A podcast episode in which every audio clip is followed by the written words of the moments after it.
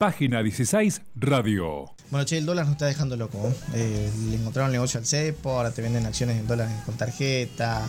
Hay nuevo cepo este, en el exterior del país para, para poder hacer extracciones. Los bancos digitales ponen su propio cepo, se toman el fin de restringen, compran dólar. Uf. Peor que Halloween esto. Peor que Halloween. Ah, Más no terror. sé si es Halloween ya. Das más terror, creo que más terror que Halloween. Más terror. Sí. Vos sabés que ayer, ayer yo hacía una encuestita, ya te voy a leer. Buenísimo. Ya te voy a leer. Decía. Nadie me dio pelota, pero decía: Se come el McDonald's, se asusta gente, se consiguen caramelos o se mira TN o C5N. ¿Qué decís? Y ayer como cobramos los empleados de, de provincia se come en McDonald's. Se Sí, me parece que ayer por ser solamente por se cobraba se comía en McDonald's, ¿viste? sí.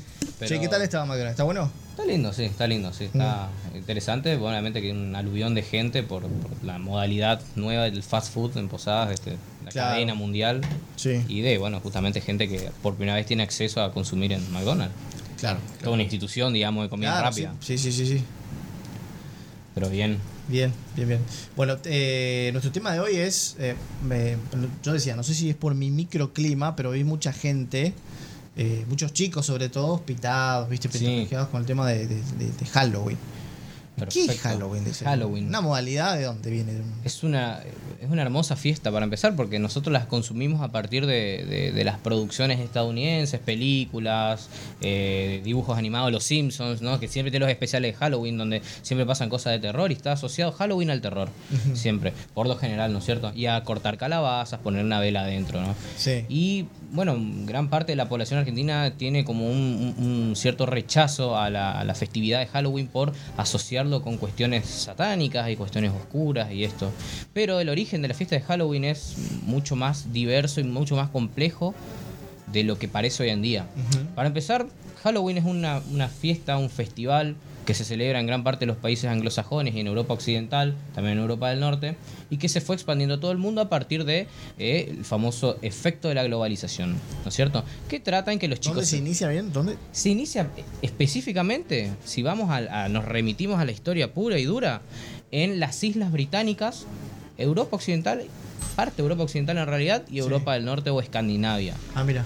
Allí se, orija- se origina hace más o menos 2000 años, Sí. es decir, bastante tiempo.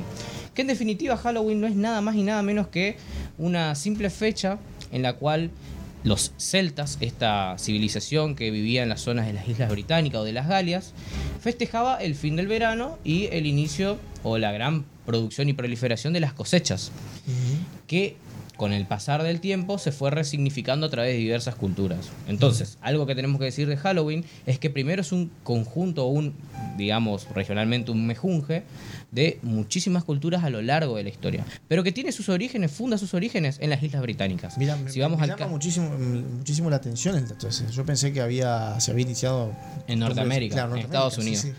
Y bueno, van a faltar unos cuantos años para que llegue a Norteamérica, ¿no? Pero se, se estima que, bueno, una de las primeras poblaciones que fueron a colonizar, por así decirlo, eh, Norteamérica, lo que es Estados Unidos y Canadá, eh, fueron una gran comunidad de irlandeses y escoceses que traían todas estas prácticas culturales de descendientes de, como dije, los celtas hace 2000 años y que se fueron resignificando con el paso del tiempo.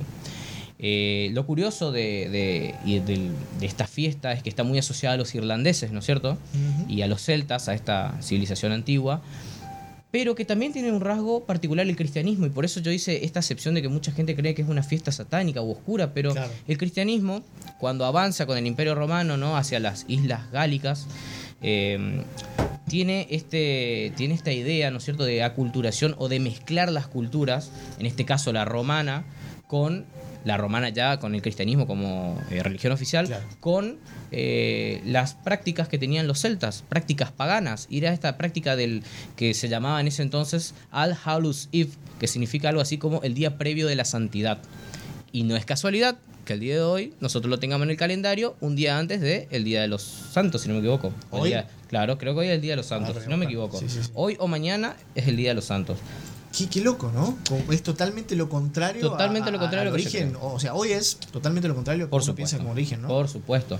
Eh, lo que hace el cristianismo lo que hizo a lo largo de la historia fue Sí. readaptar diversas prácticas, fiestas eh, y festivales de otras culturas a lo largo del mundo, Sí. resignificarlas y meterlas dentro del calendario eh, cristiano. En ese entonces, estamos hablando del siglo VII más o menos, que es donde se consolida, eh, donde mm, eh, hay un papa, que no recuerdo si era Gregorio o Inocencio el nombre, no estoy recordando en este momento, pero eh, él es donde el que oficializa que aproximadamente entre el 31 de octubre y el 2 de noviembre se festeja, se festejaba al Hallows Eve, que no era nada más que una alusión al día previo de las santidades donde se festejaba las grandes cosechas del verano en Irlanda. Mira, acá te tengo, eh, yo me fui a Wikipedia. Ajá. Como tengo Sí, todo el material sí, sí. como tenés vos.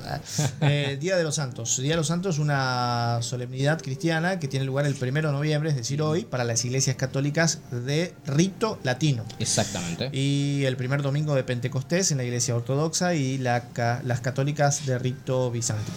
bizantino perdón. No se debe confundir con la conmemoración de los fieles difuntos. Exactamente. No es casualidad ¿no? Claro, que no, esté totalmente. el día previo a la santidad como significaba Halloween, que esta, este, esta definición de All Hallows Eve en realidad después evoluciona con el tiempo, ¿no? con la proliferación de las lenguas románticas a Halloween, para decirlo más simple y conciso, y que el cristianismo supo readaptarlo también a su, a su O gusto sea, y la- la palabra en sí es un resumen de todo ese concepto. Exactamente. Y ahora también otra cuestión que, que antes de seguir con el avance histórico, ¿no es cierto?, que me llama profundamente la atención son las prácticas que nosotros hoy concebimos de Halloween. Porque uno piensa en Halloween y automáticamente piensa en los chicos pidiendo caramelos, dulces, el famoso dulce truco. Y también piensa en cómo la gente decoraba sus calabazas, ¿no es cierto?, con velas adentro, haciéndole una cara y poniéndole velas adentro. Lo cierto es que la verdadera fiesta pagana eh, no tenía ninguna luz, ningún tipo de luz. La gente se refugiaba porque creían que eh, los espíritus de los muertos caminaban vivos ese día entre ellos. Entonces, ¿qué hacían los celtas? Era mantenerse solos, refugiados en sus casas en pleno frío y oscuridad, para pasar desapercibido a los espíritus. Y se vestían de manera fúnebre, Ah, bien. con túnicas negras, se tapaban para que supuestamente, Mimetizarse un poco con. con los muertos y que no los posean. Bien.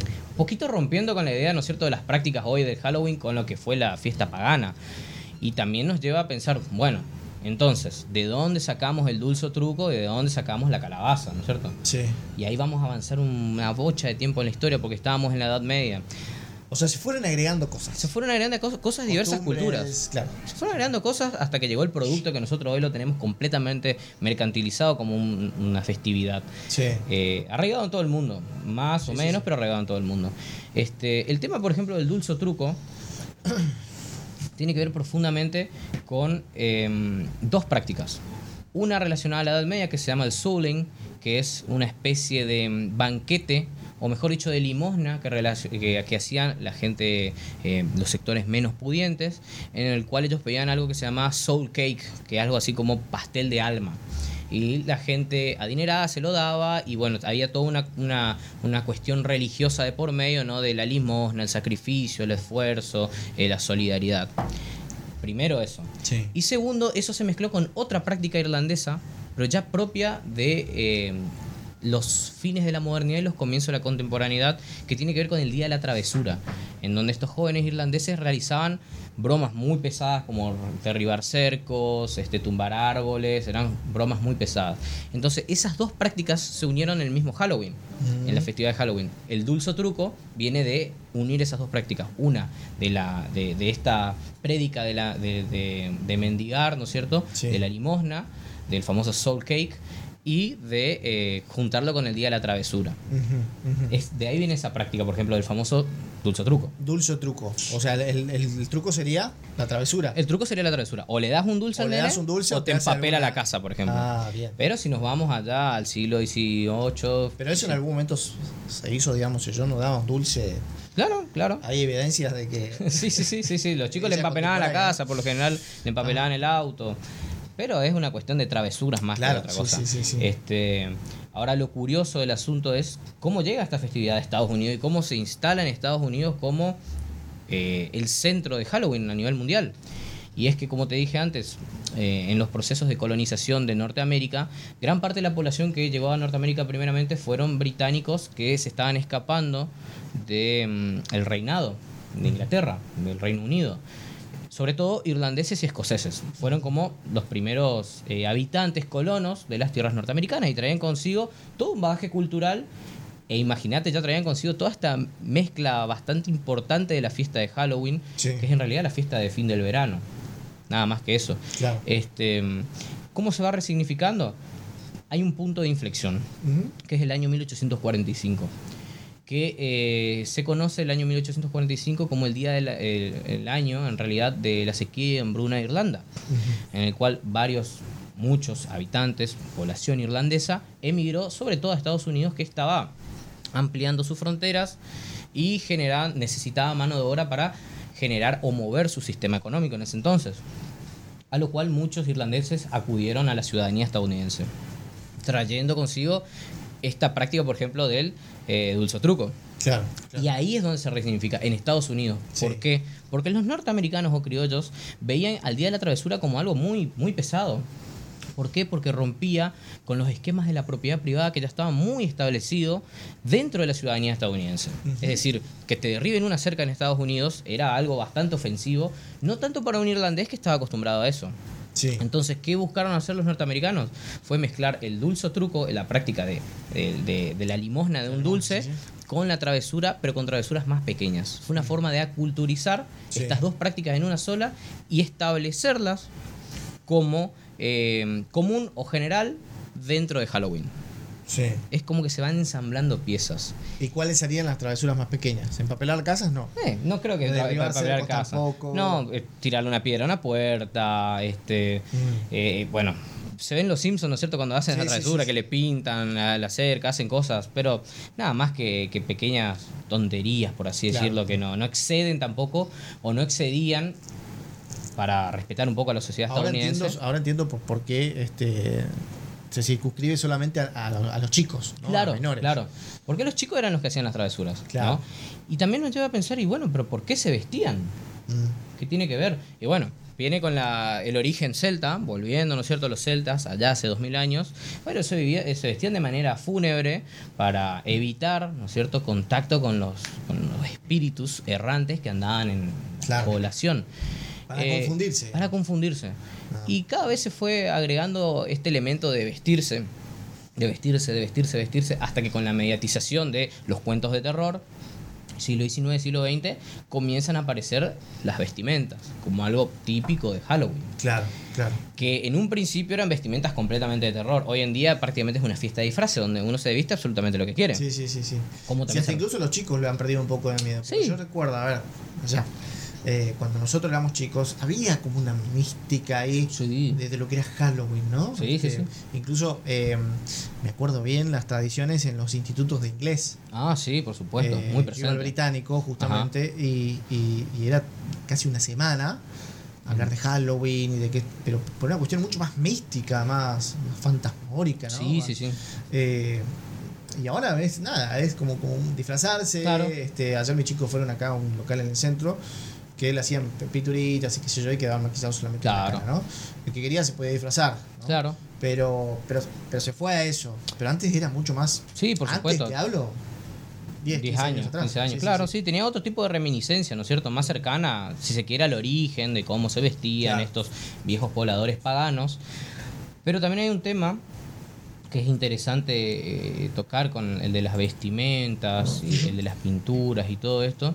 Y es que este invito a la gente que nos estén escuchando que googleen cómo se vestía la gente para Halloween a principios del siglo XX y finales del siglo XIX.